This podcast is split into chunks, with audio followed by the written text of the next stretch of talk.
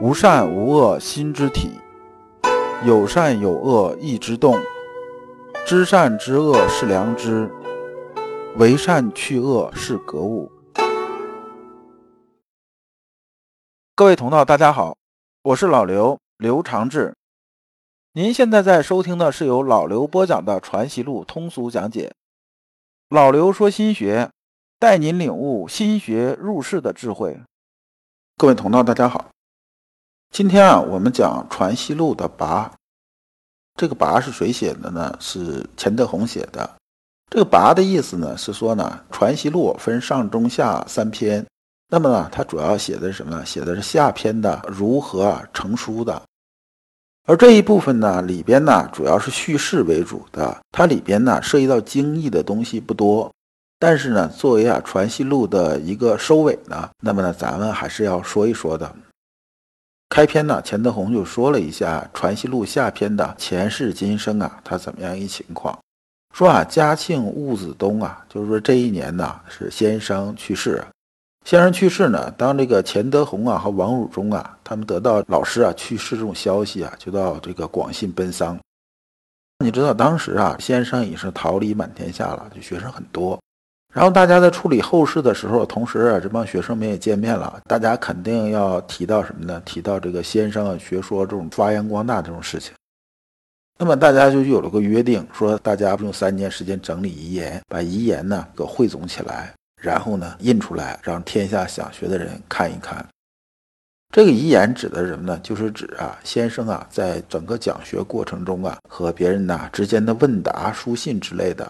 就是用这些啊，是个载体，是先生啊学说的这种载体，把它整理出来。那么呢，也是为人弟子啊本分的一件事情。后来呢，大家要开始陆续整理啊，整理之后呢，因为钱德洪是牵头的，就把这东西啊给钱德洪，钱德洪在里边就开始筛选。那么筛选它里边呢，提到什么呢？就是关于啊问政者，就是说这个标准是什么呢？问政者。那么问政者这里边呢？的意思啊，是很会提问题的人，就说能问到点子上。这些人，这里边呢，这个有一个小典故啊，就是啊，在这个《论语》里边呢，孔子曾经说过，说啊，这个颜回啊，在弟子里边对我帮助其实是很少的。那孔子为什么这么说呢？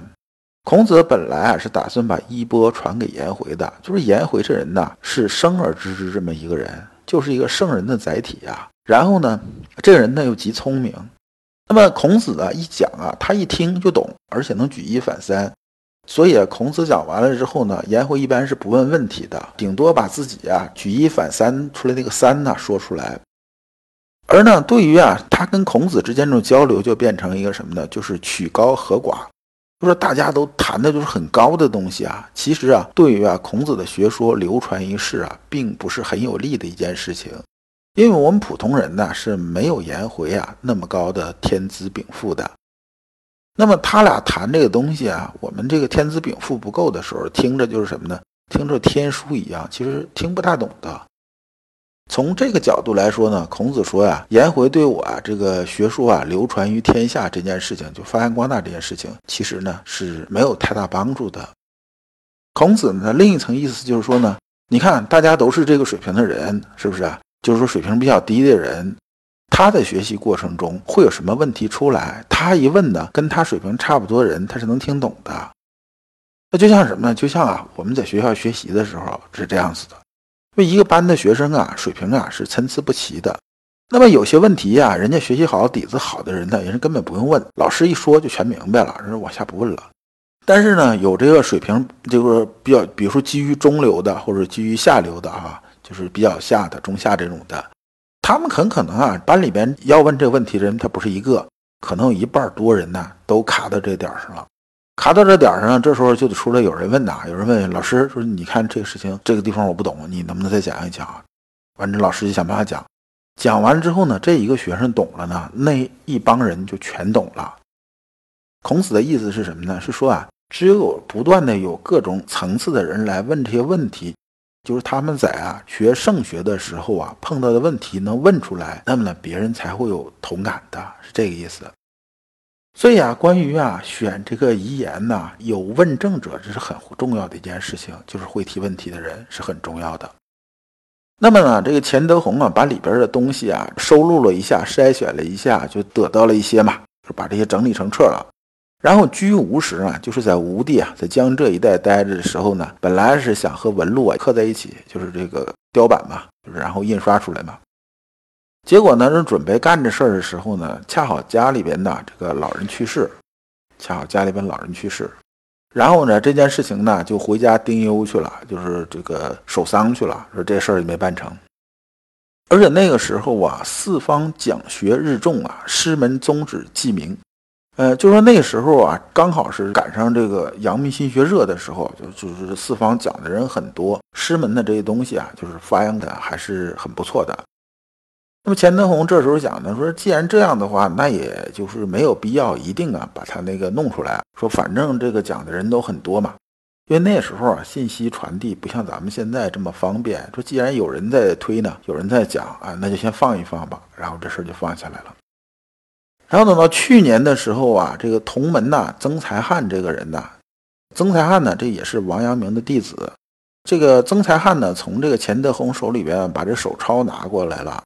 拿过来之后呢，把它大概编辑了一下，然后呢，就在荆楚这种地方啊，就是现在这个湖南、湖北这种地方吧，然后呢，就把它刊刻印出来了，叫什么叫遗言。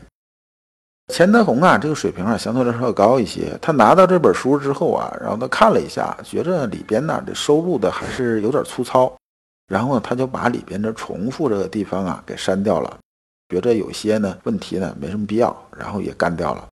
最后呢剩了三分之一，把这三分之一啊取名叫《传习序录》，又在宁国这地方啊刻出来了。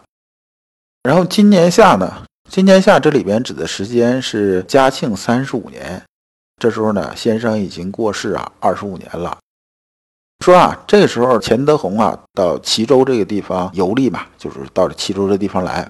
然后呢，沈思卫这个人呢，就和钱德洪啊，就是说了这么一段话。那么沈思卫是谁呢？沈思卫是欧阳德和王汝中的弟子。他这人呢，后来和谷中秀啊一起创办了崇正书院。其实这人呢，后来还是比较厉害的。但是按师承来讲的话呢，他是属于什么呢？他属于这个叫再传弟子了，就是这个阳明先生啊，传欧阳德、王汝中。然后呢，这两个人呢又说他当弟子，这就属于啊再传的弟子了。沈思卫啊说啊说，你看咱们阳明心学这件事啊，四方都有，但是呢，齐州这个地方呢，相对来说呢要少很多，就是说基本没流传到这儿。然后齐州这边的人呢，想学阳明心学的人呢，读到这遗言呢，就觉着啊也很高兴一件事儿。那这样其实啊，对阳明心学的发扬光大是不利的。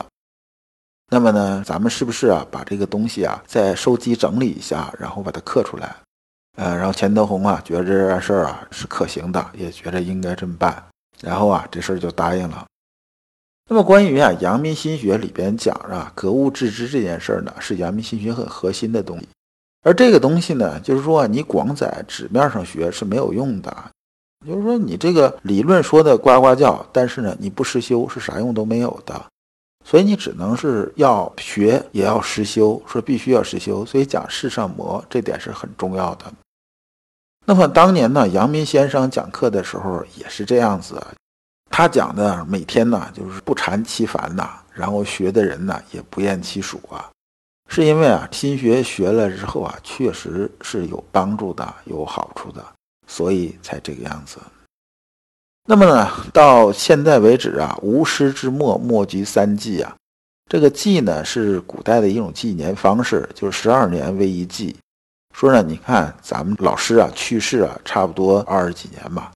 这时候呢，以前呢印这个东西呢，逐渐的开始啊，就是热乎劲儿过了，原来那股热劲儿已经过去了。那现在呢，逐渐的开始啊，就往下滑了。而往下滑呢，主要原因呢在于什么呢？在于我们这些人呐，事情呢不够努力呀，就是做这件事情不够努力。而且呢，由于啊先生不在了，然后下边的人呢来讲先生的东西啊，因为你没有什么参照啊，对不对？那么呢，每个人讲的都是自己理解的，所以呢就不再趋一了。说师门之教呢，逐渐就开始散了。那这时候呢，咱应该什么呢？应该还要正本清源一次啊，说这个还是把这个东西啊收集整理一下，然后呢就把之前收集的还有这个纹路上原来有的，说这些啊合并一下，然后取其精华吧，觉着比较好的，这能提出来的，那么呢汇编成了这么一册，然后交给谁呢？交给黄梅县的姓张这么一个县令，说委托他呀把这个东西啊刻一下。于是呢，咱们这个《传习录》下篇就有了。《传习录》下篇是这么来的。那么后面呢，写的是时间，就是嘉庆丙辰夏四月，门人钱德洪拜书于齐之崇正书院。这崇正书院呢，就是沈思卫啊和谷中秀一起办的这个书院。那么到这个地方呢，咱们整个《传习录》上中下篇呢，基本就完结了。但是咱们这个专辑呢，没有结。后面呢，我们计划还要讲什么呢？讲一下《传习录》的拾遗。《传习录》拾遗部分呢，就是后来啊，相当于在《传习录》啊上中下篇之外，后来啊大家认可的，就是摘出来的一些补充性的，一共啊是有五十一章。那么呢，下一章呢，我们就开讲《传习录》拾遗。感谢朱军。